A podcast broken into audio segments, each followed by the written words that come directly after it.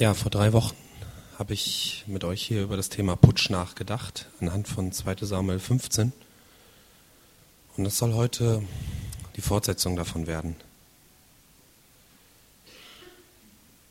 Davids Sohn Absalom hat einen Putsch sorgfältig geplant und erfolgreich durchgeführt.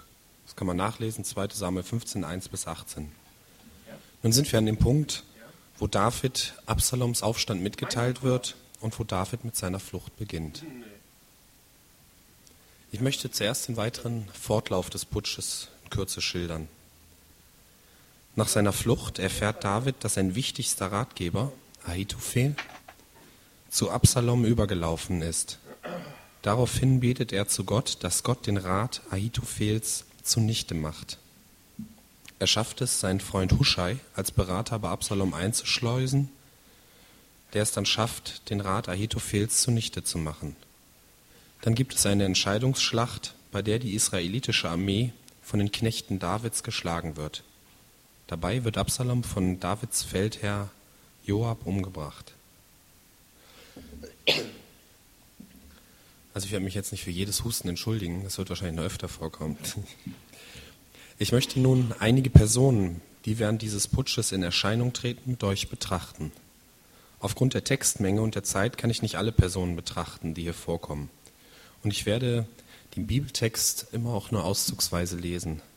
Jeder kann ja das Vorgehen in seiner Bibel mitverfolgen. Also es dreht sich jetzt hier auf 2. Samuel 15 ab Vers 19 bis Kapitel 19 Vers 44. Daraus werde ich immer Auszüge so lesen. Die erste Person ist der Gatita Itai. Also er heißt Itai und kommt aus Gat. 2. Samuel 15, 17 bis 22. Als nun der König hinausgezogen war und alles Volk in seinem Gefolge, machten sie Halt beim letzten Haus. Und alle seine Knechte zogen an seiner Seite vorüber, und zwar alle Kreter und Pleter und alle Gatiter, 600 Mann, die aus Gad in seinem Gefolge gekommen waren, zogen vor dem König vorüber. Da sagte der König zum Gatiter Itai, warum willst du auch mit uns gehen? Kehr um und bleib bei dem König, denn du bist ein Fremder ja, du musstest sogar aus deinem Heimatort in die Verbannung gehen. Gestern bist du gekommen und heute soll ich dich aufjagen, mit uns zu gehen? Ich aber muss gehen, wohin ich eben gehe. Kehr um und führ deine Brüder zurück. Güte und Treue seien mit dir. Aber Itai antwortete dem König und sagte, so wahr der Herr lebt und mein Herr der König lebt, wahrlich, an dem Ort, wo mein Herr der König sein wird, sei es zum Tod, sei es zum Leben, nur dort wird dein Knecht sein. Da sagte David zu Itai, komm und zieh vorüber. Und Itai, der Gatiter, zog vorüber mit all seinen Männern und dem ganzen Tross, der bei ihm war. Itai ist so, wie ein typischer Christ sein sollte. Er kam aus der Fremde, vergleichbar mit einem Christen, der aus einem nichtchristlichen Hintergrund kommt, wo halt die Bibel nur wenig oder nicht beachtet wird. Er musste sein altes Leben hinter sich lassen und hat in der Gemeinschaft mit David ein neues Leben begonnen. Er wurde vorher sogar von seinen Leuten verstoßen. Das kann jemandem, der mit Jesus beginnt, auch passieren. Aber Itai hatte die Wahl, seinen Herrn zu verlassen. Und diese Wahl haben wir auch. Wir müssen nicht jeden Sonntag hier hinkommen. Wir können Jesus verlassen, wenn wir wollen. Wir können zurückkehren. Die Wahl haben wir. Man kann sich einen nichtchristlichen Freundeskreis suchen, man kann sich Hobbys und Aufgabenbereiche suchen, um seine Zeit sinnvoll zu füllen. Das ist kein Problem. Jesus hat mit seinen Reden die Leute teilweise regelrecht vergrault. Johannes 6, 66, 67. Von da an gingen viele seiner Jünger zurück und gingen nicht mehr mit ihm. Da sprach Jesus zu den Zwölfen, wollt ihr etwa auch weggehen? Jesus stellt sie vor die Wahl. Wollt ihr auch gehen? Und Simon Petrus antwortete ihm, Herr, zu wem sollten wir gehen? Du hast Worte ewigen Lebens. Wir haben geglaubt und erkannt, dass du der Heilige Gottes bist. Sie bleiben, weil sie erkannt haben, wer Jesus ist und was er ihnen geben kann.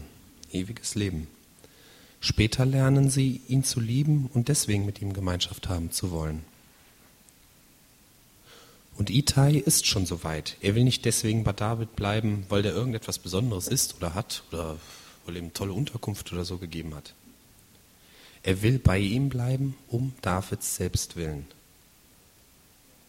Ich lese nochmal Vers 21. Aber Itai antwortete dem König und sagte, so wahr der Herr lebt und mein Herr, der König, lebt.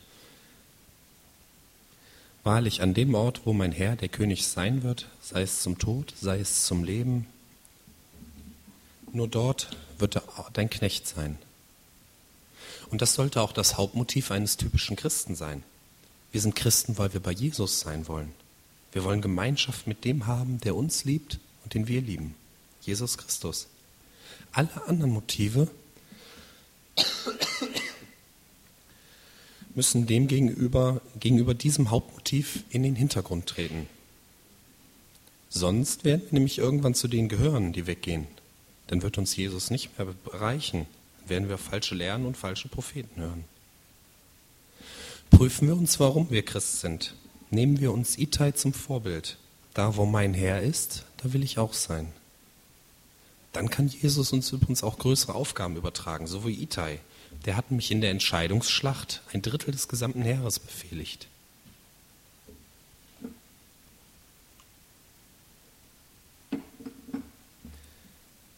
Die nächste Person, die ich mit euch betrachten möchte, ist Ahitophel.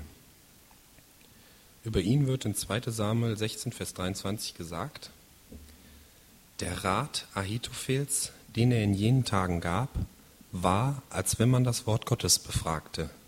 So viel galt jeder Rat Ahitophels, sowohl bei David als auch bei Absalom.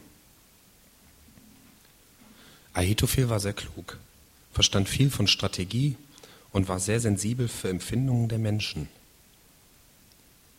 Und David hatte sicherlich eine gewisse Angst vor Ahitophel. Denn Davids erstes Gebet auf seiner Flucht war, 2 Samuel 15, 31b, Mach doch, Herr, den Rat Ahitophels zur Torheit. Zwei Ratschläge von Ahitophel sind beschrieben. 2 Samuel 16, 21, 22. Und Ahitophel sagte zu Absalom, Geh zu den Nebenfrauen deines Vaters ein, die er zurückgelassen hat, das Haus zu hüten. Wenn dann ganz Israel hört, dass du dich bei deinem Vater stinkend, stinkend gemacht hast, werden die Hände all derer, die mit dir sind, stark werden. Da schlug Absalom, da schlug man für Absalom das Zelt auf dem Dach auf, und Absalom ging ein zu den Nebenfrauen seines Vaters, vor den Augen von ganz Israel. Dieses Verhalten hat den endgültigen Bruch zwischen Absalom und David deutlich gemacht. Absaloms Anhänger wissen nun, dass es kein Zurück mehr gibt. Und das macht sie stark, da Absalom jetzt oben auf zu sein scheint. Ahitophels zweiter Rat war, 2 Samuel 17, 1 bis 3. Und Ahitophel sagte zu Absalom, lass mich doch zwölftausend Mann auswählen und mich aufmachen und noch diese Nacht David nachjagen. Und ich werde über ihn kommen solange er noch müde ist und schlaffe Hände hat, und ihnen Schrecken versetzen. Dann wird das ganze Kriegsvolk, das bei ihm ist, fliehen, und ich werde den König alleine erschlagen. So werde ich das ganze Volk zu dir zurückbringen. So viel wie die Rückkehr der Gesamtheit bedeutet der Mann, den du suchst. Das ganze Volk wird Frieden haben. Kann man mich eigentlich verstehen? Also, in 2. Samuel 17, Vers 14 steht, dass dieser Rat gut war. Warum? David ist im Prinzip das einzige Hindernis für Absaloms Macht. Wenn David tot ist, dann werden auch seine Anhänger keinen Widerstand mehr leisten. Warum? Für wen sollten sie dann kämpfen? Weiterhin denkt Ahitophel langfristig. Er will eine Spaltung im Volk vermeiden, um nicht zukünftige Probleme zu schaffen. Außerdem ist Ahitophel nicht nur Planer und Theoretiker, Nein, er würde selbst die 12.000 Mann anführen, um David zur Strecke zu bringen. Ahitophel ist also ein Mann mit vielen Begabungen. So ein Mann wäre doch eine echte Bereicherung für unsere Gemeinde, oder? Was so eine Aufgabengebiete abdecken könnte, das wäre echt klasse. Und er setzt seine Gaben ein, er versteckt sie nicht. Es gibt nur ein Problem, er dient dem falschen Herrn. Ahitophel steht für solche Leute, die ihre Gaben in die Gemeinde einbringen, die aber gar nicht fragen, was Jesus von ihnen will. Sie funktionieren einfach.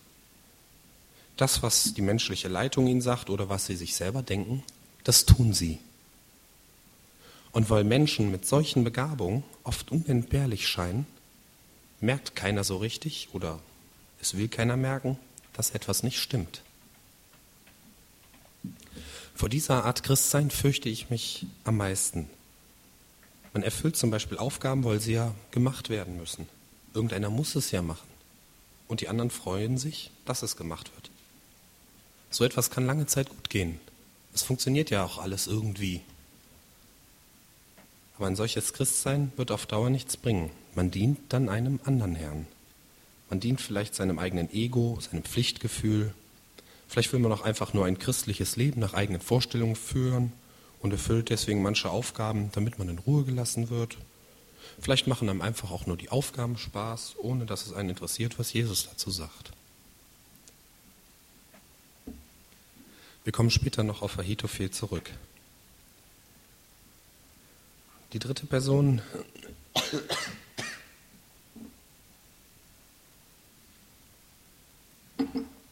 Die dritte Person ist Huschai oder Huschai. Huschai.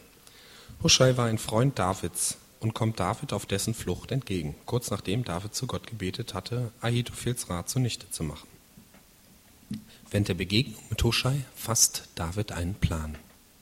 Er sagt zu Huschai, 2 Samuel 15, 34 bis 36, Wenn du aber in die Stadt zurückkehrst und zu Absalom sagst, Dein Knecht, o König, will ich sein. Früher war ich der Knecht deines Vaters, jetzt aber will ich dein Knecht sein. Dann kannst du mir den Rat Ahitophels zunichte machen. Denn sind dort nicht die Priester Zadok und Abjata bei dir? Und es soll geschehen, alles, was du aus dem Haus des Königs hörst, sollst du den Priestern Zadok und Abjata mitteilen. Siehe, ihre beiden Söhne sind dort bei ihnen, Ahimaaz, der Sohn des Zadoks, und Jonathan, der Sohn des Abjata so sendet mir durch sie alles, was ihr hört. Und so passiert es denn auch. Huschai erfährt von Ahitophels Plan und da er erst nicht erfahren hat, ob sich Absalom wirklich für Ahitophels Plan entschieden hat, warnt er David sicherheitshalber. Außerdem empfiehlt er Absalom etwas anderes, um David Zeit zu verschaffen. 2. Samuel 17, Vers 11. Das hört sich nach einem großartigen, glorreichen Sieg an.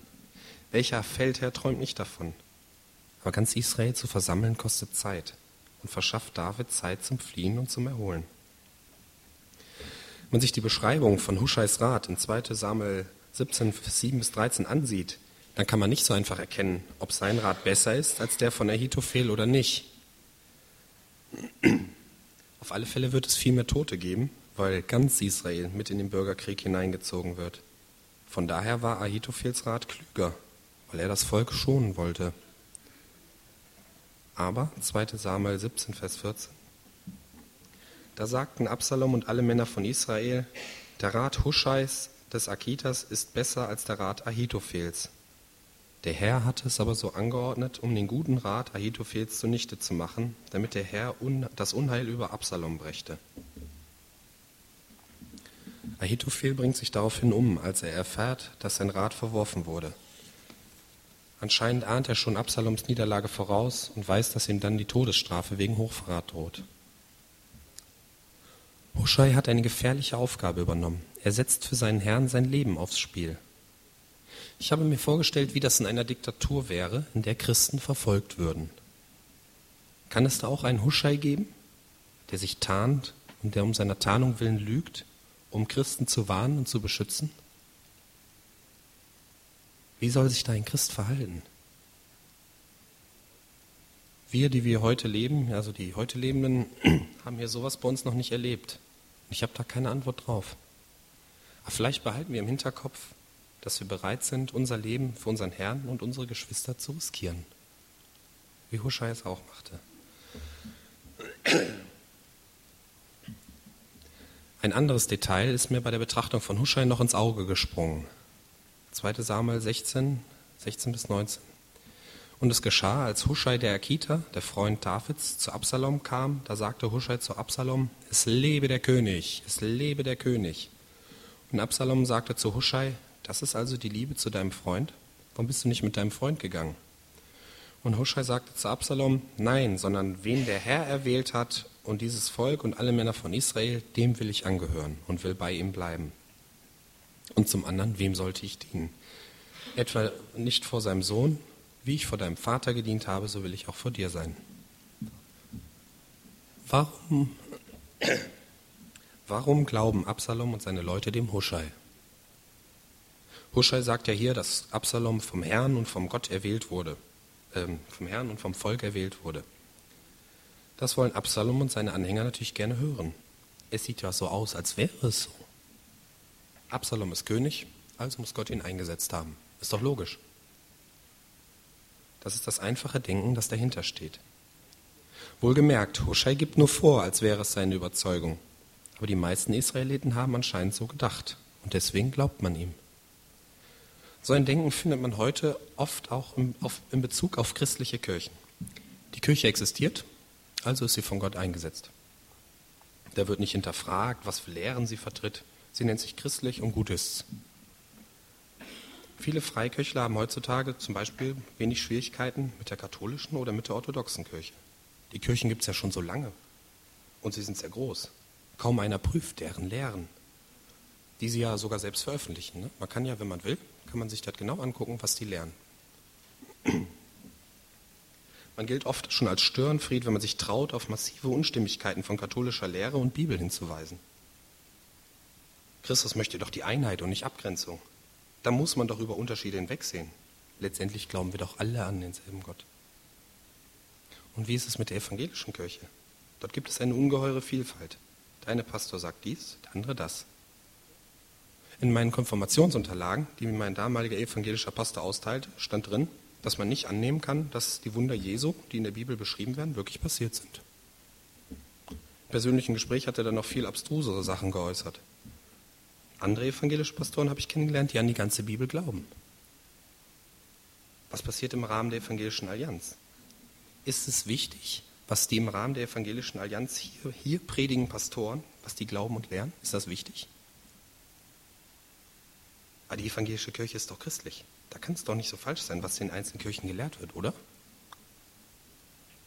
Ich will nicht von oben herab bestimmte Kirchen kritisieren und verurteilen, aber ich möchte einladen zum Prüfen. Was wird denn wirklich gelehrt? Sind wir da bereit zuzuprüfen? Verabschieden wir uns doch von dem falschen Denken, dass eine Kirche, die sich christlich nennt, im Großen und Ganzen auch deswegen richtig ist. Bis auf ein paar Details, aber wir wollen ja nicht kleinlich sein. Seien wir klüger als die Israeliten damals. So, kehren wir zum Text zurück und schauen uns weitere Personen an. Ich kann ja direkt nochmal einen Schluck trinken. Viertens, Ziba. Ziba war ein ehemaliger Knecht von Saul, der jetzt Mephibosheth, ein Sohn Jonathans, der war wiederum auch ein Sohn Sauls, dienen soll. Ziba kommt David auf seiner Flucht mit allerlei Lebensmitteln entgegen und bewirtet David. Dabei beschuldigt er seinen Herrn Mephibosheth fälschlicherweise David verraten zu haben. Daraufhin übereignet David den gesamten Besitz Mephibosheths dem Ziba. Ziba ist so ein Typ, der in erster Linie auf seinen Vorteil bedacht ist. Er hilft zwar dem Richtigen, geht dabei auch ein Risiko ein. Klar, ne? wenn der David hilft und Absalom gewinnt jetzt, hat er ein Problem. Aber er tut es aus eigennützigen Motiven. Er hätte auch auf Absalom setzen können. Vielleicht hat er weise vorausgesehen, dass David seinen Thron zurückbekommt, oder er hatte einfach nur Glück. Aber trotzdem benutzt Gott den Ziba, um David etwas Gutes zu tun. Später kommt die Lüge Zibas auch ans Tageslicht. In 2 Samuel 19, 25 bis 31. Aber aufgrund seines Sieges ist David großzügig. Fünfte Person. Shimi. Shimi. Oh. Langsam, langsam und. Shimi ist aus der Sippe Sauls. 2 Samuel 16, 5c bis 6. Er kam unter ständigem Fluchen heraus und warf mit Steinen nach David und nach allen Knechten des Königs Davids, obwohl alles Kriegsvolk und alle Helden zu seiner Rechten und zu seiner Linken gingen. Irgendwie hat diese Situation so eine gewisse Komik in sich. Ne? Ich habe mir da vorgestellt, da sind dann Fernsehkameras und eine Reporterin, die berichtet, unser Gefahrensucher auf der Suche nach neuen Herausforderungen. Aber Spaß beiseite. Shimi war so sehr davon überzeugt, dass Gott den David verworfen hat, dass er sogar sein Leben für diese Überzeugung riskiert. 2 Samuel 16, 8 bis 9. Der Herr hat die ganze Blutschuld am Haus Sauls, an dessen Stelle du König geworden bist, auf dich zurückgebracht. Und der Herr hat das Königtum in die Hand deines Sohnes Absalom gegeben. Siehe, jetzt bist du in deinem Unglück, denn ein Blutmensch bist du. Da sagte Abishai, der Sohn der Zeruja, zum König, warum soll dieser tote Hund meinen Herrn, dem König, fluchen dürfen? Lass mich doch hinübergehen und ihm den Kopf abhauen. David aber lässt nicht zu, dass Abishai ihn tötet. Shimis Überzeugung war falsch, er war bereit, dafür zu sterben. Er wurde erst von seiner Überzeugung kuriert, als die Fakten, nämlich dass David gewonnen hat und Absalom verloren hat, unübersehbar waren. Man könnte ihn auch fanatisch nennen. Aber ich, begrauf, ich gebrauche den Begriff fanatisch nicht so gern, weil man so in der heutigen Zeit der Beliebigkeit allgemein Leute, die irgendeine feste Überzeugung haben, so in die fanatische Ecke rückt. Shimi war übrigens nicht geisteskrank, wie man vielleicht vermuten könnte. Das erkennt man daran, dass er später nach Davids Sieg um Gnade bittet. Ein Geisteskranker, der weiß ja nicht so richtig, was er tut. Auch uns werden immer wieder Leute begegnen, die bereit sind, die ganz fest von etwas überzeugt sind, die bereit sind, für ihre Überzeugung zu sterben. Der Umgang mit solchen Leuten ist schwierig. Und sicherlich gibt es Situationen, in der wir gerne zu Abishais Lösung greifen würden. Ne? Rübe runter und dann ist gut. Aber nur Gebet und die Fakten können einen solchen Menschen überzeugen. Und mit Fakten meine ich unser Leben. Wenn er an uns sehen kann, dass das, was wir sagen, wahr ist, dann gerät seine feste Überzeugung vielleicht ins Wanken. Sechstens, Basilei. Basilei wird es in 2 Samuel 19, 32, 33 namentlich erwähnt, aber er war derjenige, der David kurz vor der Entscheidungsschlacht mit Nahrungsmitteln und Unterkünften versorgt hatte. 2 Samuel 17, 27 bis 29. Man könnte Basilei mit Ziba vergleichen. Auch Basler entscheidet sich für David und hätte nach einer Niederlage Davids sicherlich Probleme mit Absalom bekommen. Aber er verfolgt im Gegensatz zu Ziba keine eigennützigen Ziele. Im Gegenteil, als David ihn nach der Schlacht mit in seinen Palast nehmen will, lehnt Basilei ab und schenkt seine Belohnung, in Davids Palast wohnen zu dürfen, einem anderen. Hier ist wieder das richtige Motiv vorhanden, dem Herrn zu dienen, ohne etwas Eigennütziges dafür zu erwarten.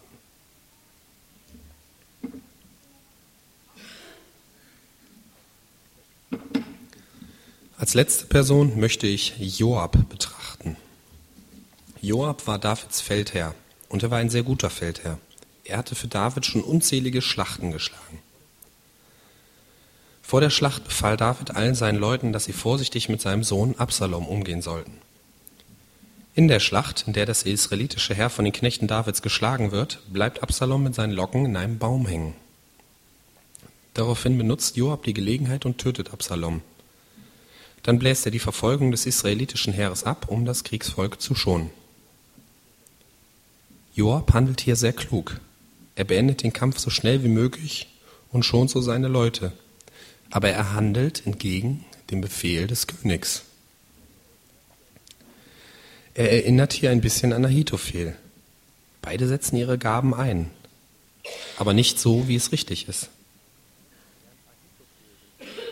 Während Ahitophel dem falschen Herrn dient, dient Joab zwar dem richtigen Herrn, aber nach eigenem Gutdünken.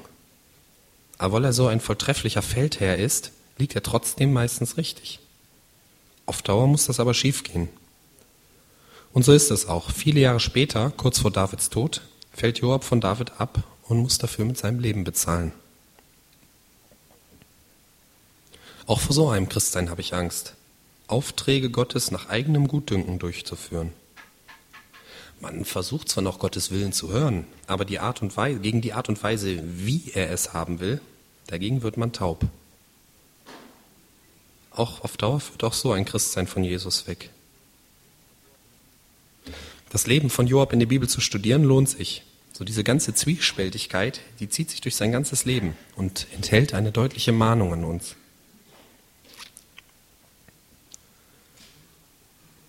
Ich möchte alle betrachteten Personen jetzt nochmal in Kurzform aufführen.